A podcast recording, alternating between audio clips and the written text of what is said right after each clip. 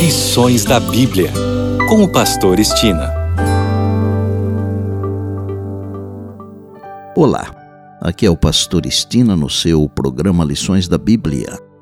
Neste trimestre, de outubro a dezembro, estamos estudando o tema Vida, Morte e Eternidade. O assunto da semana é Novas Todas as Coisas. E o tópico de hoje, Novos Céus e Nova Terra. Jesus, que é a testemunha fiel, prometeu que iria preparar-nos lugar, e logo ele virá e nos levará para o novo céu e a nova terra. A Bíblia fala do céu em termos concretos, sem as limitações impostas pela presença do pecado.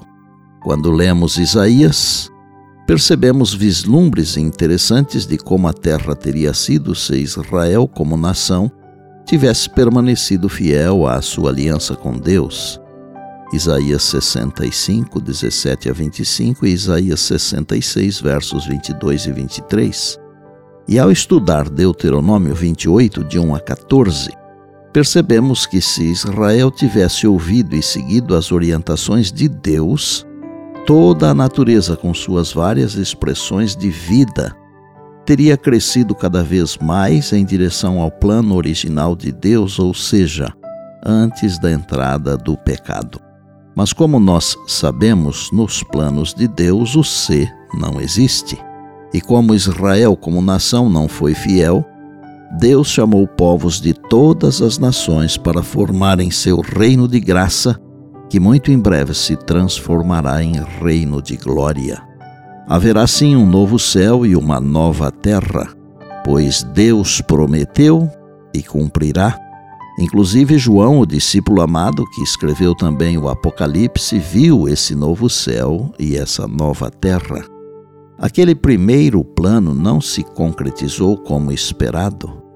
Então, um novo plano foi colocado em operação, desta vez com a igreja composta por judeus e gentios de todas as nações conforme Mateus 28, 18 a 20 e 1 Pedro 2, 9. As profecias de Isaías, portanto, devem ser relidas a partir da perspectiva da igreja, conforme 2 Pedro 3,13 e Apocalipse 21, de 1 a 5. Paulo nos assegura em 1 Coríntios 2,9 que nem olhos viram, nem ouvidos ouviram, nem jamais penetrou em coração humano o que Deus tem preparado para aqueles que o amam. Quer dizer que Deus tem muito mais para nos oferecer do que podemos imaginar. Todavia, ao estudarmos Isaías 65, 17 a 25, onde o profeta messiânico, e por que não dizer também o profeta da esperança, Isaías fala sobre o novo céu e a nova terra e nos fornece algumas informações muito preciosas. Vou apontar aqui algumas que você pode acompanhar em Isaías 65, 17 a 25, como dito antes. A nova terra é a criação única de Deus. Deus intervém e a cria porque Ele é o Criador, verso 17. O passado pecaminoso não mais sobrecarregará os servos de Deus, verso 17. Jerusalém será um lugar de alegria e felicidade, verso 18. Não haverá choro e clamor em Jerusalém, verso 19.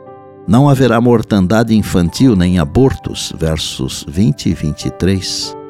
A longevidade dos fiéis é garantida, versos 20 e 22, porque antes que a vida comece na nova terra, os pecadores morrerão, verso 20. O trabalho criativo prevalecerá, casas e vinhas.